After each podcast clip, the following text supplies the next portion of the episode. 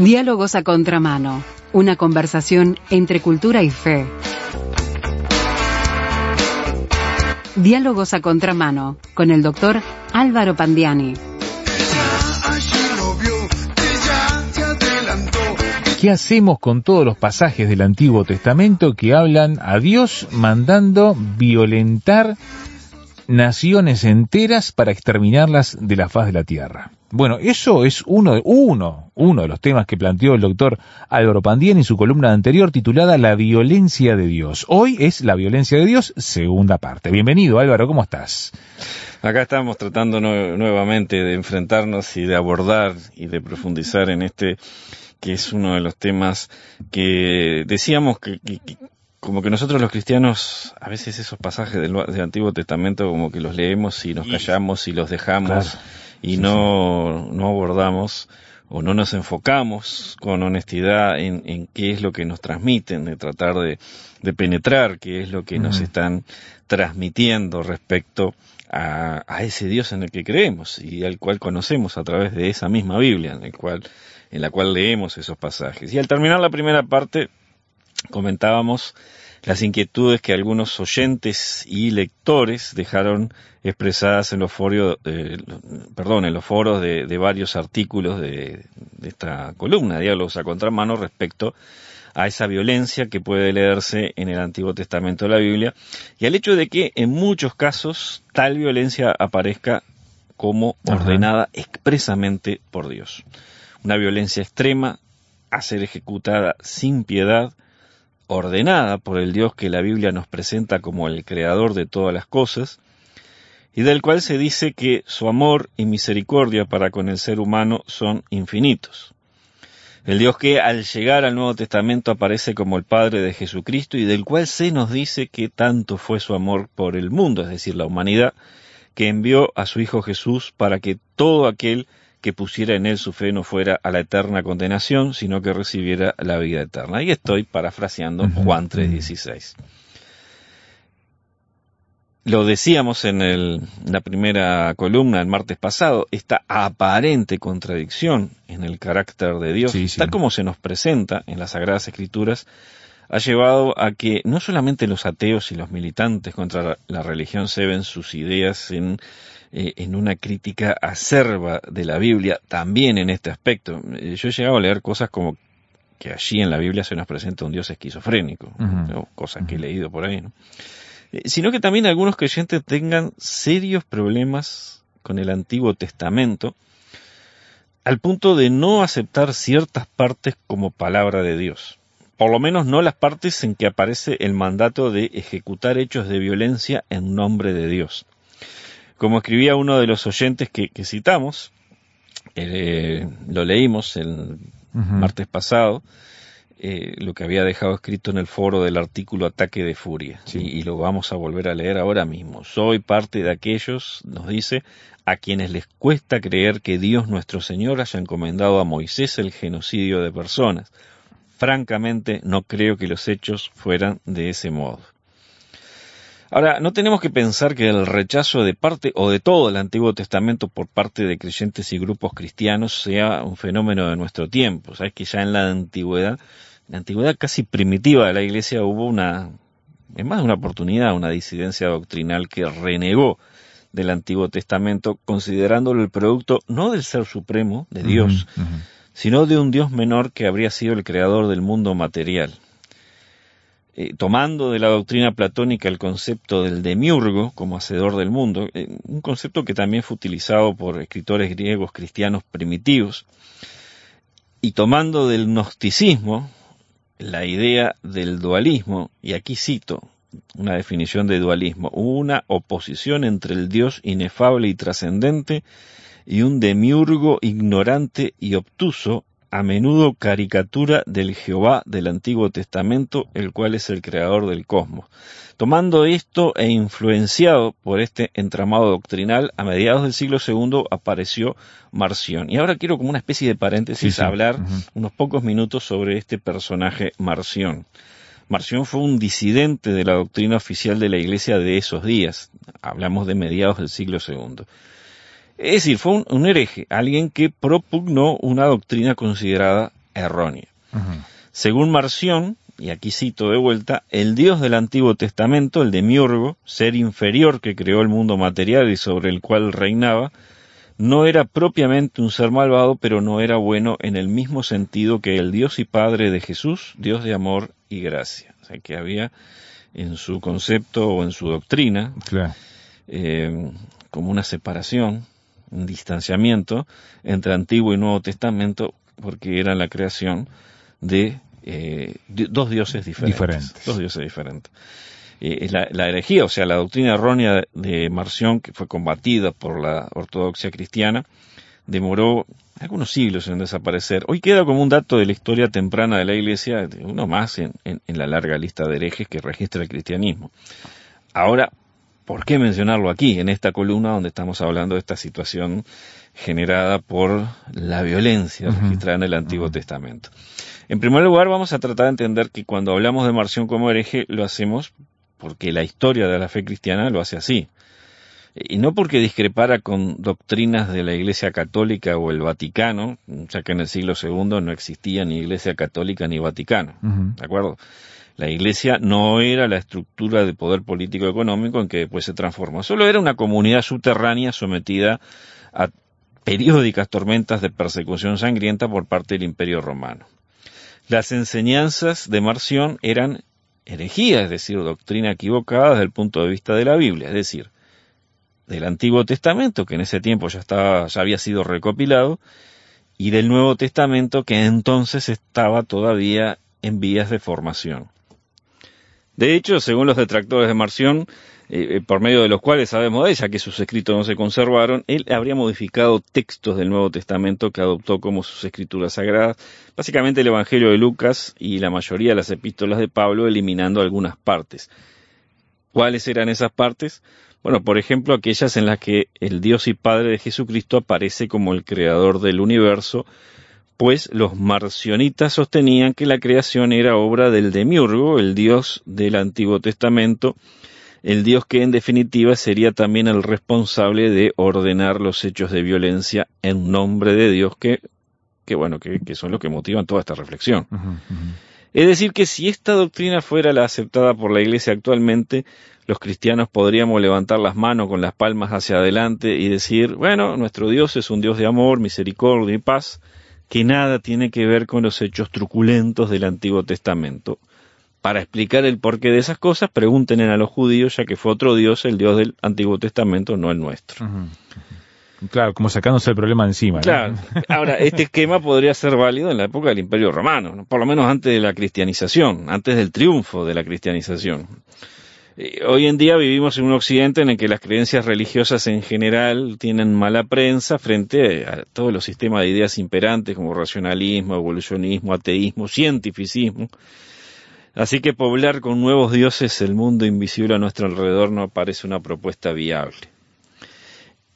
El punto es que el rechazo del Antiguo Testamento, ejemplificado en, la referencia sobre Marción, ahí fue donde cerramos el paréntesis que te había dicho, ¿no? Van a ser una referencia a un hecho del pasado en el cual había habido un rechazo del, Antiguo Testamento, que no fue el único, pero fue un ejemplo. Eh, un ejemplo, te decía, de ese rechazo del Antiguo Testamento, que, como ya vimos, es una actitud muy actual en algunos creyentes cristianos que no entienden o no aceptan algunas partes del mismo, como por ejemplo la aprobación tácita de la poligamia, la institucionalización del divorcio en el Israel antiguo, la ley de la venganza, la pena de muerte para diversos delitos y por supuesto todo lo que venimos hablando. Esa aparente o no tan aparente incitación a la violencia, la guerra y el genocidio de pueblos, simplemente por ser extranjeros al pueblo elegido.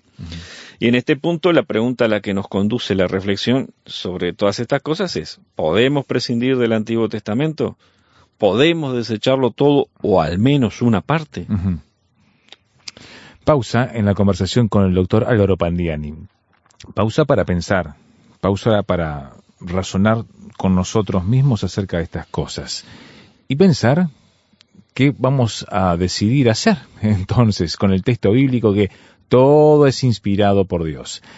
Si usted quiere opinar en el sitio web rtmuruguay.org podrá encontrar el material del doctor Pandiani y las dos columnas, La violencia de Dios, parte 1 y parte 2, para poder opinar y participar en la discusión. rtmuruguay.org o mandar un mensaje de texto ahora mismo al 091 610 610 o usar ese número para mandar un WhatsApp. 091 610 610 y ya seguimos. ¿Quiere opinar? Póngase en contacto con nosotros al número de WhatsApp, signo de más 598 91 610 610.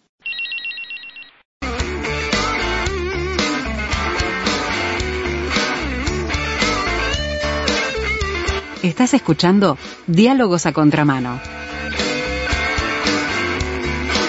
Una conversación entre cultura y fe con el doctor Álvaro Pandiani. Por más problemas que nos den algunos textos bíblicos, podemos prescindir de ellos, podemos generar una explicación hasta aparentemente teológica que nos dé el sustento de apartarnos de él o debemos reconocer que Dios en su palabra permitió que eso esté ahí por alguna explicación. Estamos hablando sobre los actos de violencia permitidos, promovidos y respaldados por Dios, sobre todo en el Antiguo Testamento, Aldo. Allí estábamos mirando. Sabes que sí, me, llamó la atención cómo nos fuimos a, la, a la pausa cuando dijiste con ese tono casi admonitorio, el texto sagrado, todo es inspirado por Dios, y está bien eso para que eh, los oyentes puedan este, agarrarse del eje de lo que estamos hablando, sí, porque alguno podría decir, pa, pero esto es un programa cristiano evangélico, ¿no? Pero ¿de qué están hablando estos tipos? ¿De rechazar el Antiguo Testamento? Bueno, no, justamente nos estamos poniendo en la posición o en los zapatos de aquellos que, eh, como ya dijimos, se encuentran tan difícil a ver, todos en mayor o menor medida encontramos difícil algunos pasajes del Antiguo Testamento y entonces nos íbamos a la pausa justamente diciendo eso, ¿no? Podemos prescindir del Antiguo Testamento como ese ejemplo de esa herejía de tantos años que prescindían del Antiguo Testamento. podemos una explicación. Eh, claro, ahí está. Eh, a ver, son interrogantes. ¿Qué objetivo tienen las interrogantes? Que pensemos, ¿no? Eh, ¿En qué consiste la interrogante? Está la respuesta justamente en la pregunta. Y, a eso vamos ahora, ahora mismo a continuación. Porque la idea de desechar el Antiguo Testamento seguramente le suene muy extraña a cualquier creyente evangélico convencido y convertido. Justamente pensando en aquellos creyentes que están escuchando en este momento Radio Transmundial y que pueden decir, como decía... Claro, no queremos generar confusión en ese eh, sentido. Eh, ¿De qué están hablando estas personas? Bueno, justamente eh, hay que prestar atención a eso de lo que estamos hablando. A cualquiera de nosotros, esta idea de rechazar el Antiguo Testamento puede sonarnos sumamente extraña porque todos hemos entregado nuestra alma, nuestra vida, nuestro corazón a la doctrina de Jesús, y por lo mismo nos apegamos a la Biblia, a toda la Biblia, Antiguo Testamento incluido, con un fundamentalismo de nuestra fe, y estoy usando una palabra que puede ser también un poquito controvertida, un fundamentalismo de nuestra fe que puede resultar extraño a los que miran las escrituras con una actitud más crítica. Lo que pasa, claro, esos términos están cargados de ideología y mucha crítica, y mal utilizados. Seguro. Vamos al, al mejor y más próximo al original sentido del fundamental. Ir a los fundamentos. Ir a los fundamentos, exacto, exactamente. Entonces, te decía, ese ir a los fundamentos de la fe y ese apego a toda la Biblia, Antiguo y Nuevo Testamento, como palabra de Dios, puede resultarle extraño, eh, no solamente a los ateos, sino a aquellos que profesan una fe más genérica en Dios, sin tanta convicción y compromiso con la doctrina y con la Iglesia. La polémica sobre lo que otros encuentran cuestionable de la Biblia, sobre todo, aunque no exclusivamente en el Antiguo Testamento, para el creyente se resuelve por una vía que es parecida a la que le mencionó Jesús a Tomás cuando Tomás vio al Señor resucitado. Y me explico. A ver. Jesús le dijo, esto está en Juan 20, 29, porque me has visto, Tomás, creíste. Bienaventurados los que no vieron y creyeron. Eh, y en esta bienaventuranza que menciona Jesús, eh, hay una máxima que podríamos resumir en creer para ver. Entonces, regresando a los pasajes polémicos a veces incomprensibles eh, del Antiguo Testamento, para el creyente la máxima podría ser creer para entender. Creer para entender. Podría ser, ¿no? Puede ser.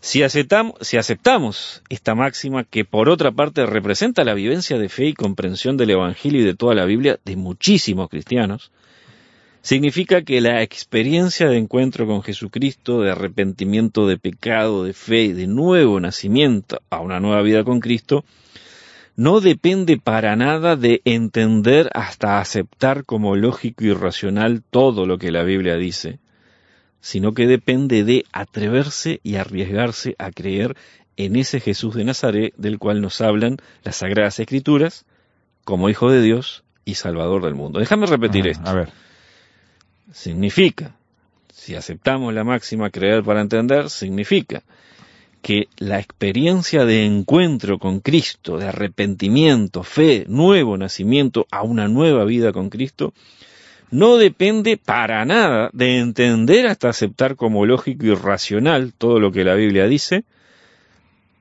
sino que depende de atreverse y de arriesgarse a creer en ese Jesús de Nazaret de las Sagradas Escrituras como Hijo de Dios, como Salvador del mundo, y ahora agrego como Salvador personal de cada uno. Aunque también es cierto que en el texto bíblico se dice cambien su manera de pensar para que así cambie su manera de vivir. Hay un proceso del entendimiento también involucrado en ese, ese conseguir fe y que la fe accione a través de nosotros, ¿no? Pero fíjate, se nos puede decir que nosotros, por alguna razón, por alguna razón emocional, psicológica, la que sea, elegimos creer y luego procuramos encuadrar en un marco coherente también es verdad. todo lo que dice el Porque libro no entendemos todo lo que desde el principio, obviamente. Es decir, una vez que elegimos creer, tratamos de que todo entre en un marco de coherencia. Todo lo que dice el, libro sagrado de nuestra fe, que es la Biblia. Exactamente.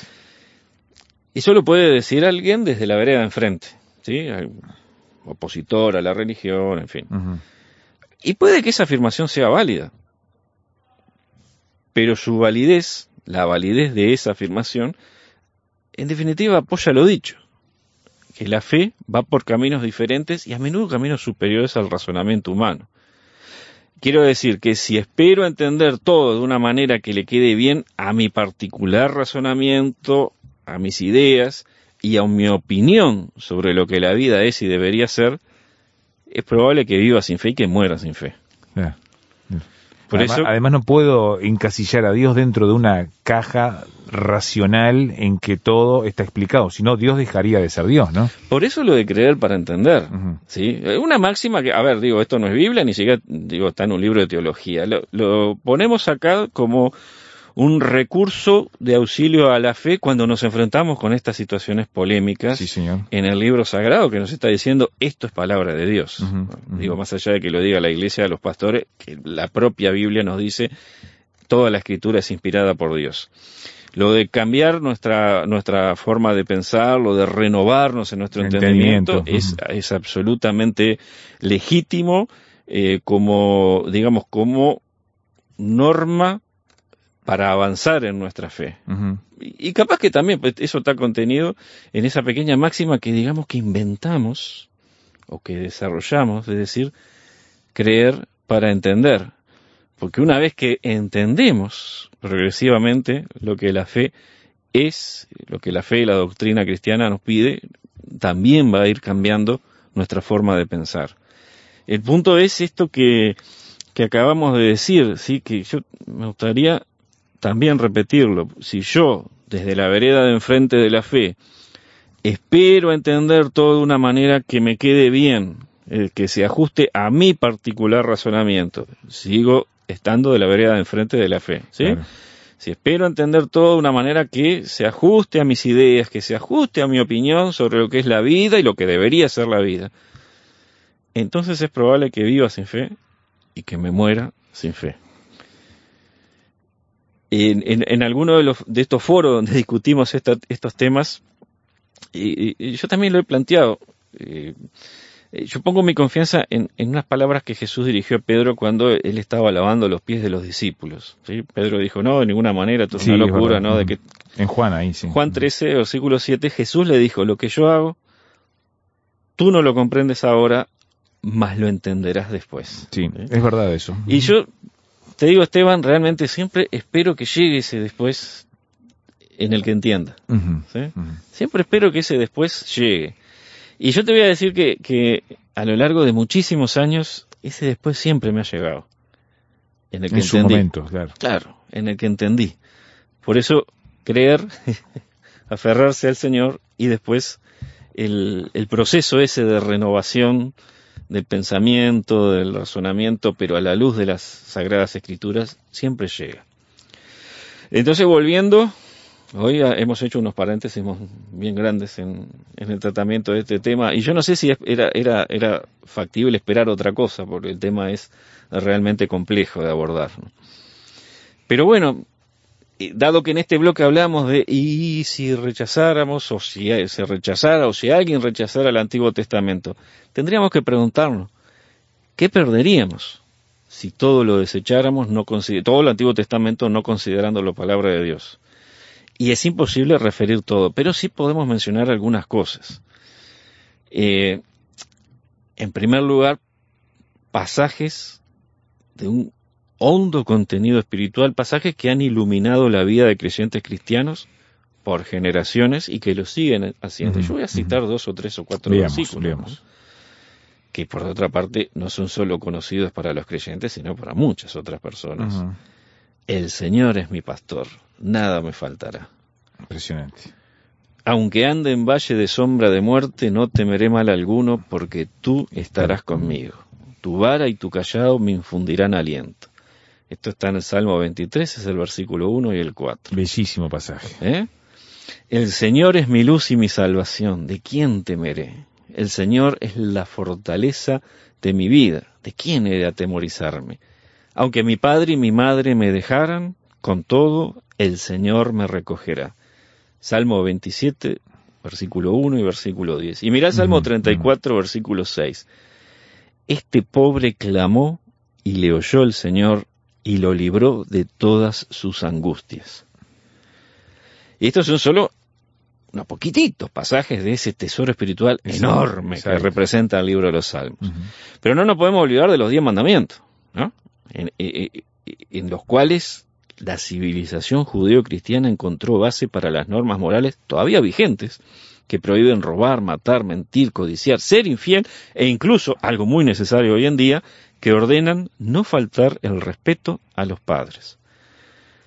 Por otra parte, ¿qué cristiano, qué cristiano consciente del perdón de sus pecados y culpas por la misericordia de Dios olvidaría ese pasaje del Antiguo Testamento que dice Vengan luego, dice el Señor, y estemos a cuenta. Si sus pecados fueren como la grana, como la nieve serán emblanquecidos. Si fueren rojos como el carmesí, vendrán a ser como blanca lana. Esto está en Isaías 1.18 y yo lo he escuchado montones de veces utilizado en forma evangelística, sí, para llamar a las personas a la fe en Jesús. Sin embargo, era para el pueblo de Dios. Y era para el pueblo de Israel, claro, Antiguo Testamento.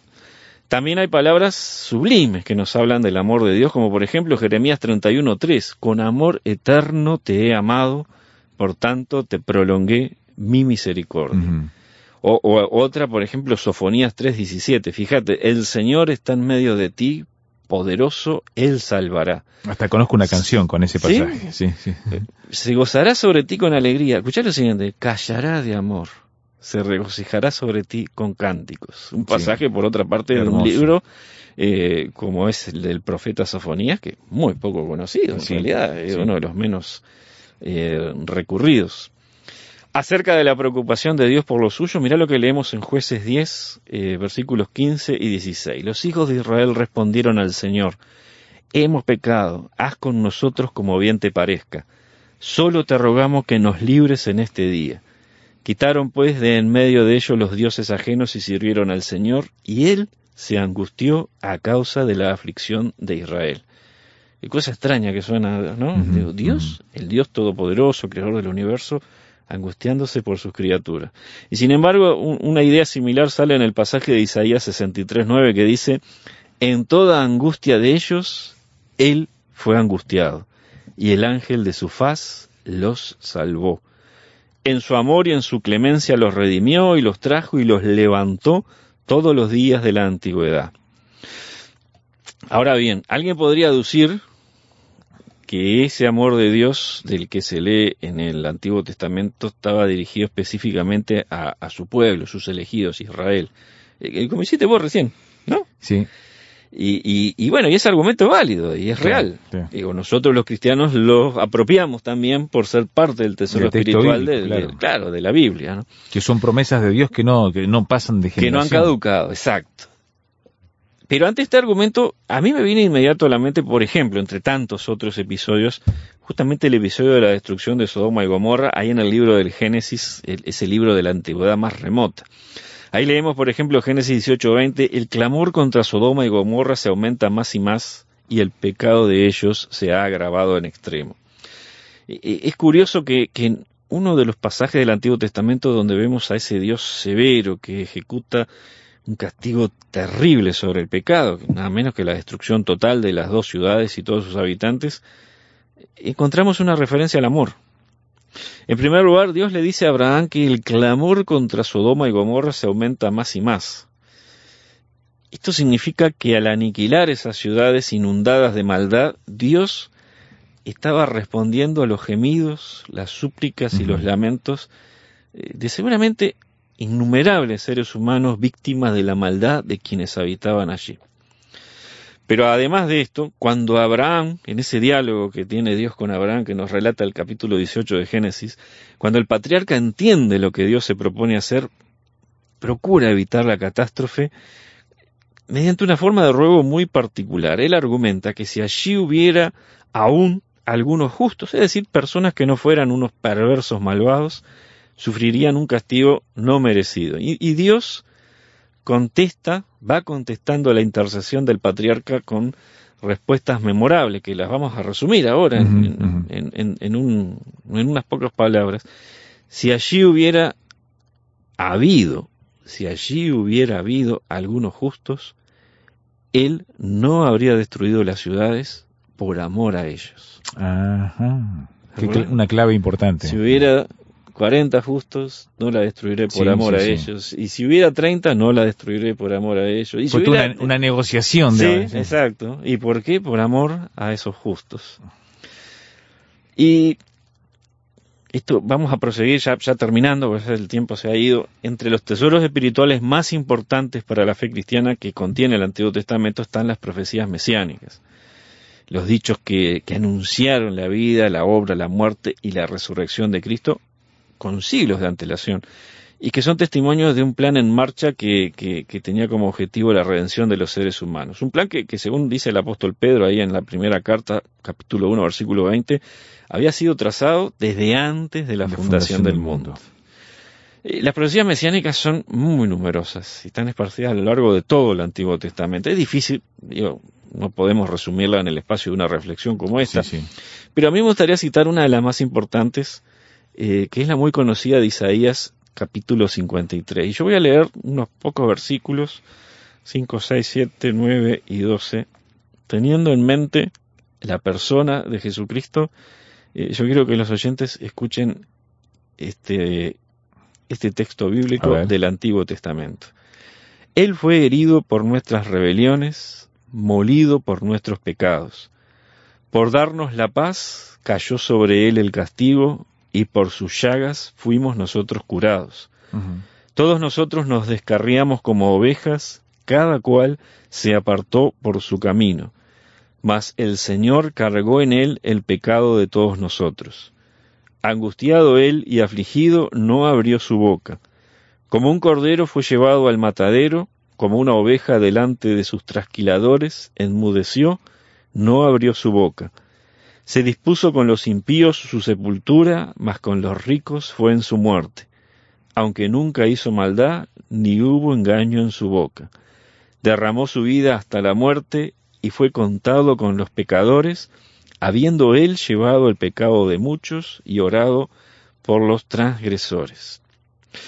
Eh, yo creo que cualquiera que conozca medianamente la historia de Jesús de Nazaret puede darse cuenta de en qué medida estas palabras dichas y escritas 700 años antes de Jesucristo, anticiparon los hechos de la pasión y de la muerte del Salvador.